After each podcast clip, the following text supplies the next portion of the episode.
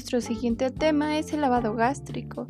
El lavado gástrico es un procedimiento cuyo fin es eliminar sustancias tóxicas del estómago. Las principal o sus principales indicaciones son hemorragias digestivas altas y eliminación de sustancias tóxicas, entre otras situaciones. En el caso de hemorragias, permite la extracción de sangre y coágulos del estómago. En caso de sustancias tóxicas, es efectivo para evitar su absorción y favorece la eliminación evacuando tipo, eh, evaluando el tipo, tiempo y calidad de sustancia ingerida para que el resultado pues, sea efectivo con una mínima de complicaciones. El lavado gástrico pues consiste en la instalación consiste en la instalación de una sonda o la introducción de una sonda que llega hasta el estómago para evacuar sangre o tóxicos o cualquier sustancia mediante la irrigación y aspiración de volúmenes de líquido.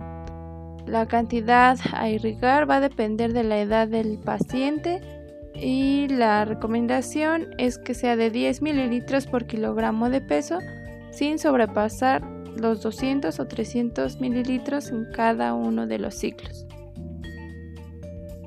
Las indicaciones para este procedimiento es la eliminación de sustancias tóxicas ingeridas en un plazo de una hora. Posterior a esos tiempos se deberá valorar la relación riesgo-beneficio, pues no asegurará la correcta y la completa eliminación de estos tóxicos algunas sobredosis de tóxicos en eliminación retardada y con riesgo potencial para la vida, como es eh, anticolinérgicos, hierro, salicilato o opiáceos.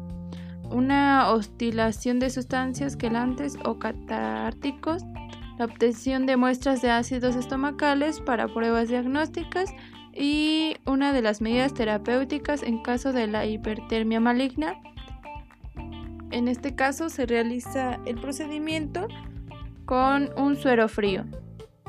Los objetivos de este procedimiento será el retirar líquido, pequeñas partículas eh, de material del estómago, será extraer sustancias tóxicas, diagnosticar hemorragia gástrica y poder detenerla, limpiar el estómago para un procedimiento endoscópico. El equipo a utilizar será una sonda nasogástrica de una luz de 8, 10, 12 o 14 French, dependiendo de la edad del niño, al lubricante hidrosoluble, guantes desechables, un lebrillo, una jeringa acepto, una solución salina y tela adhesiva. La solución salina en niños mayores de un año y en los neonatos va a ser una solución glucosada al 5% antes de cada procedimiento y en este caso se va a realizar una evaluación para evaluar el estado de conciencia del niño, el estado respiratorio y su estado circulatorio. Se va a estabilizar las constantes vitales y valorar la canalización de vena si es que fuera necesario.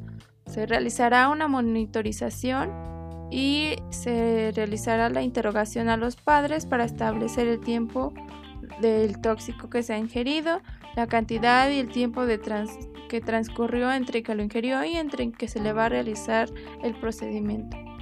Por ello, se va a evaluar si existe alguna amenaza respecto al tiempo. El procedimiento será preparar tu material equipo, informar al familiar y al paciente de acuerdo a su edad y estado de conciencia. Se va a preparar la inserción de, en una posición sentada o posición de cubito lateral izquierdo en tren de con la cabeza de 10 a 15 grados más abajo para impedir un vaciamiento gástrico hacia el duodeno y disminuir el riesgo de aspiración pulmonar en caso de vómito. Se realizará la colocación de los guantes. Se va a medir de la punta de la nariz del lóbulo de la oreja y, del, y posteriormente al apéndice chifoides. Se va a lubricar la sonda y se va a introducir con suavidad como un procedimiento de sonda orogástrica normal. Se va a comprobar su colocación al aspirar el contenido gástrico con una jeringa y bueno, se va a guardar la muestra si se requiere para el laboratorio. Se realizará la fijación de sonda como lo vimos en el podcast anterior. Y bueno, se va a realizar una introducción de solución, ya sea con la jeringa o con un sistema pasivo. Se va a conectar y se dejará infundir el contenido y se complementará con soluciones especiales, carbón activado o sustancias para el control de hemorragias. Se va a realizar ciclos precisos hasta que el drenaje sea claro y la cantidad aproximada va a ser de 10 mililitros sobre kilogramo de peso. Y todo este procedimiento se va a anotar en una hoja de enfermería registrando los resultados correspondientes. Para la extracción de líquido, la misma cantidad de líquido que se, que se administra debe ser igual o un poco mayor la que se va a retirar.